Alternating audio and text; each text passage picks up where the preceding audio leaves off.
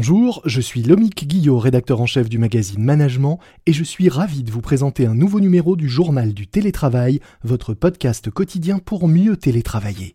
Aujourd'hui, nous allons parler de conflits en télétravail. C'est parti. C'est le journal du télétravail.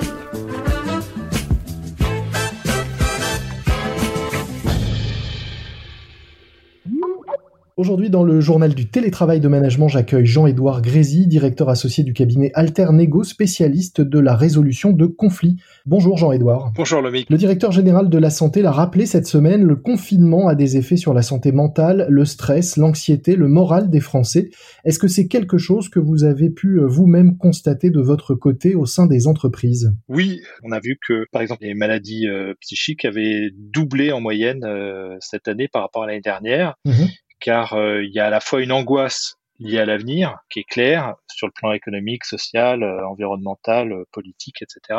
Et puis, on oublie trop souvent qu'on est quand même des êtres sociaux par nature le premier facteur de bonheur sur Terre, c'est la qualité des relations aux autres. Et cette qualité des relations aux autres, à travers le, confinement, à travers cette distanciation sociale, elle est malmenée depuis euh, longtemps maintenant et ça, atteint le moral, c'est sûr. Alors ça, on, entend que ça puisse être particulièrement difficile pour les gens qui sont euh, isolés et confinés chez eux, mais est-ce que le fait de de travailler, même si c'est du télétravail, une forme particulière de travail, ne contribue pas normalement et ne devrait pas contribuer à maintenir une forme de lien, euh, même s'il est différent. Alors oui, le travail permet d'aller mieux et beaucoup se réfugient dans le travail. Par contre, la difficulté, c'est d'arriver euh, à s'y retrouver dans la temporalité d'une journée.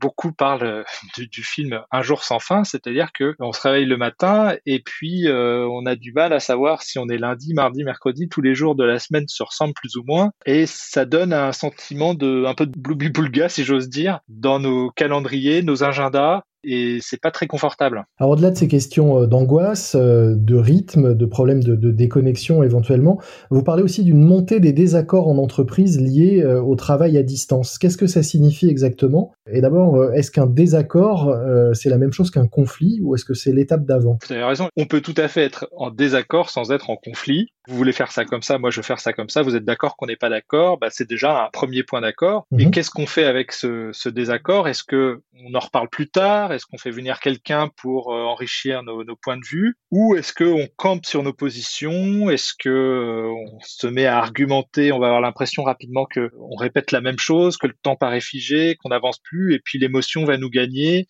Et effectivement, on va arriver au stade du conflit au moment où on va avoir le sentiment que le problème, finalement, c'est l'autre, voire même à en oublier l'origine du problème en se concentrant sur euh, celui qui fait obstacle. Alors quand vous dites qu'il y a une montée des désaccords, est-ce que c'est lié euh, au fait que tout le monde est, bah, comme on l'a dit euh, au début, à fleur de peau au minimum en ce moment ou dans une situation parfois plus compliqué, ou est-ce que c'est lié euh, intrinsèquement au travail à distance et euh, au télétravail? Je pense qu'il y, a une montée déjà générale des tensions. On voit bien dans les entreprises qu'il y a une forme de dialectique permanente entre la performance économique et la performance sociale. C'est-à-dire qu'on sait qu'il n'y a pas de performance économique sans performance sociale, et, l'inverse est vrai. Mais parfois, certaines entreprises l'ont oublié. Et quand la performance économique se dégrade, ce qui est le cas pour beaucoup de secteurs d'entreprise, bah, les dirigeants parfois s'inquiètent moins de la performance sociale donc euh, le corps social est parfois plus malmené dans ses trous d'air, ses tempêtes, etc.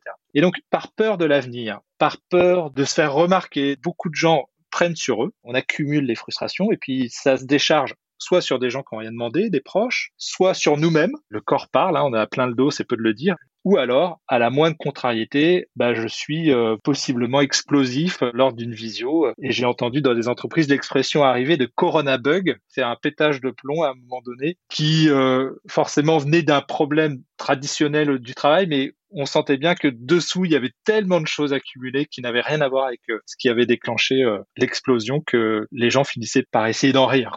Est-ce que le fait euh, d'être chacun chez soi et derrière son écran rend difficile cette, cette expression, cette discussion qu'on peut avoir? Et est-ce que c'est là que se trouve la source d'une majorité de conflits euh, actuels Oui, c'est-à-dire que en moyenne, on considère qu'on passe près de 80% de son temps à, discuter, à chercher des, des terrains d'entente, euh, à coopérer pour trouver des solutions communes, etc. Et que à peu près 20% de ces situations sont potentiellement conflictuelles. Mais que ces 20% de situations potentiellement conflictuelles représenteraient près d'un tiers de notre temps de travail. C'est-à-dire que lever les obstacles à la coopération, sortir des blocages, ça, ça demande quand même beaucoup d'intensité, euh, d'énergie euh, quotidienne. Et effectivement, la plupart de ces tensions sont purgées entre guillemets à la machine à café, dans des temps informels d'échange. Je sors d'une réunion, je suis un peu contrarié, euh, je vais fumer une clope, je dis à mon collègue, dis donc, qu'est-ce que tu as en ce moment euh, Voilà, j'ai mal vécu ce que tu m'as dit. Ah bah excuse-moi, c'est vrai que moi-même, euh, je me suis mal exprimé. Et puis hop, fin de l'histoire. En fait, plus on intervient tôt, plus euh, les tensions et le conflit est frais, entre guillemets, plus c'est facile à gérer. Alors comment on fait à distance À quel moment et avec quels outils on peut déminer maintenant qu'il n'y a plus de discussion de couloir possible La première étape, c'est un retour sur soi. Avant le retour sur site. Avant le retour sur site, exactement. Il y a un retour sur soi. Je vous ai parlé du Corona Bug. Là, j'ai peut-être envie de péter un plomb, mais qu'est-ce qui m'arrive Attendez la fin de notre entretien. Hein, ce voilà. Ou alors, ça peut être spectaculaire, peut-être, ça peut, ça peut faire le buzz. C'est ça. Ça, ben, ça, fait le buzz en général. Le conflit fait le buzz. Hein. C'est, c'est, c'est bien intense, bien énergique. Donc déjà, retour sur soi. Est-ce que le jeu en vaut la chandelle? On va, avant d'aborder un sujet, se poser cette question.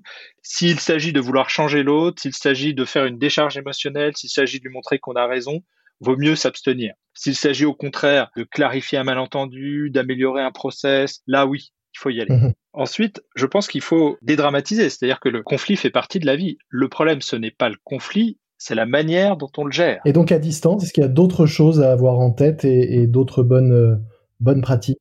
Je pense que c'est important déjà quand on démarre une coopération, une collaboration, ou en tout cas d'en faire état dans une équipe, mhm. qu'il y aura des tensions, qu'à distance, il y aura encore plus de tensions parce qu'il y a plus d'erreurs d'interprétation et de malentendus. C'est plus difficile de se réajuster parce qu'il y a moins ces effets d'aparté, de couloir, d'informalité, d'échange, etc. Donc, il faut des temps dédiés pour ça dès que ça arrive. Et ce qu'on met en place aujourd'hui dans les entreprises, on est en train de réinventer ce qui existait dans les sociétés coutumières.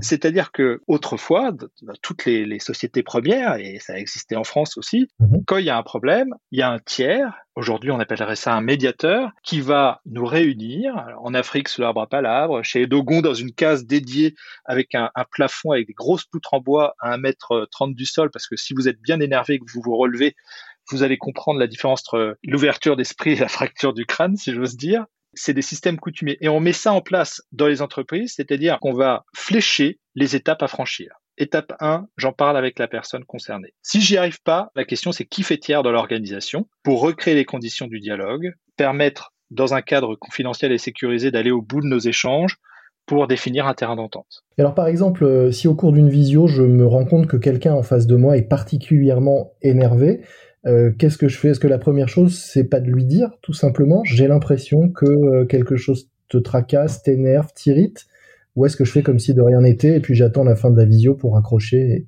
passer à autre chose si c'est une visio en, face à face, s'il y a personne d'autre, oui, il faut arrêter de discuter du fond pour discuter de la forme. Qu'est-ce qui se passe?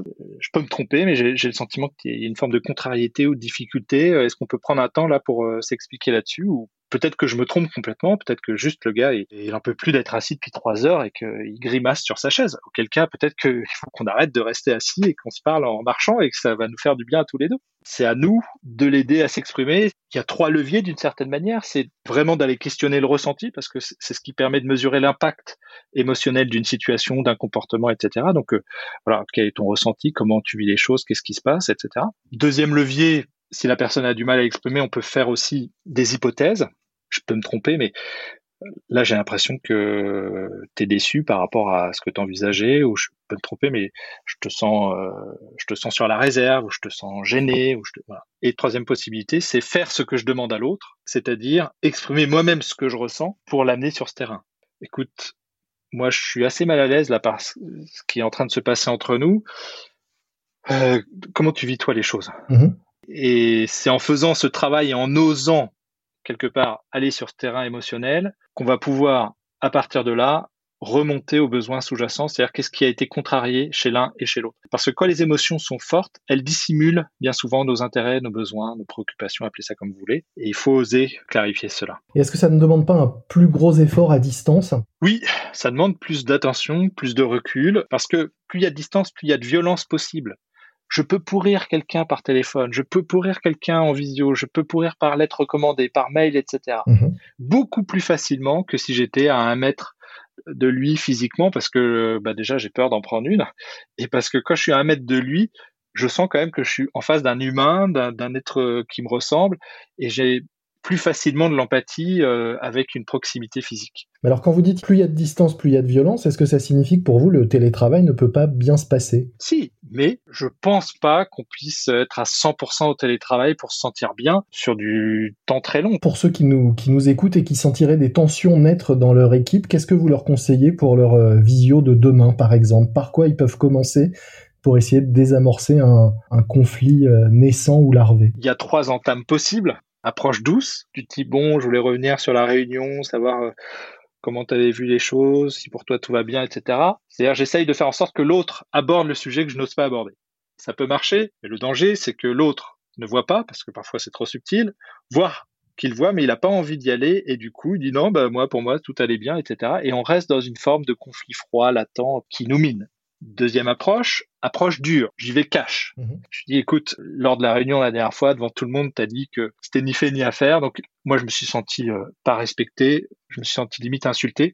C'est inacceptable de se comporter comme ça, etc. Le danger, c'est que lui, il voit ça uniquement comme un reproche. Il n'entend pas la frustration, la contrariété, les besoins sous-jacents et il riposte. Écoute, euh, si tu faisais mieux ton travail, on n'en serait pas là aujourd'hui. T'avais qu'à euh, préparer la réunion en amont avec moi, j'aurais pas été mis devant le fait accompli. Attaque contre attaque, escalade, et là c'est difficile à rattraper à distance. Mhm. Troisième possibilité, si un médiateur avait observé la scène, s'il avait été présent durant la réunion, il insisterait sur ce sur quoi on est d'accord et ce sur quoi on n'est pas d'accord. Mhm. C'est-à-dire que je viens pas pour convaincre seulement, mais pour comprendre où est-ce qu'on s'est raté dans notre histoire. Et si je viens avec cet état d'esprit, ça va rendre les choses beaucoup plus faciles parce que le mécanisme le plus puissant dans nos interactions euh, du quotidien, c'est les effets miroirs. C'est-à-dire que faire ce que je demande à l'autre, c'est quand même encore ce qu'il y a de plus euh, puissant. Merci beaucoup. J'espère que ça aura aidé euh, nos auditeurs à comprendre et peut-être ensuite à, convaincre, ou en tout cas les convaincre d'agir et de, faire tout ce qu'il faut pour remettre de l'huile dans les rouages du télétravail et éviter donc d'arriver à ces situations de, de conflit. Merci beaucoup Jean-Édouard Grézy. Je rappelle que vous êtes directeur associé du cabinet Alternego, spécialiste de la résolution de conflits. Nous mettrons euh, un lien vers euh, le site du cabinet dans les notes de cet épisode. Merci beaucoup Lomi. À bientôt. C'est la fin de votre JT, le journal du télétravail de management. N'oubliez pas de vous abonner, vous ne manquerez ainsi aucun nouvel épisode. Et si vous voulez écouter nos épisodes en exclusivité avec 24 heures d'avance, abonnez-vous sur Audio Now, A-U-D-I-O-N-O-W, la nouvelle plateforme d'écoute de podcast lancée par le groupe M6 et Prisma Media. Une appli disponible gratuitement sur l'ensemble des smartphones, iPhone ou Android. Moi je vous dis à très vite, soyez prudents, respectez les consignes et les gestes barrières, portez-vous bien et bon télétravail à tous. C'est le journal du télétravail.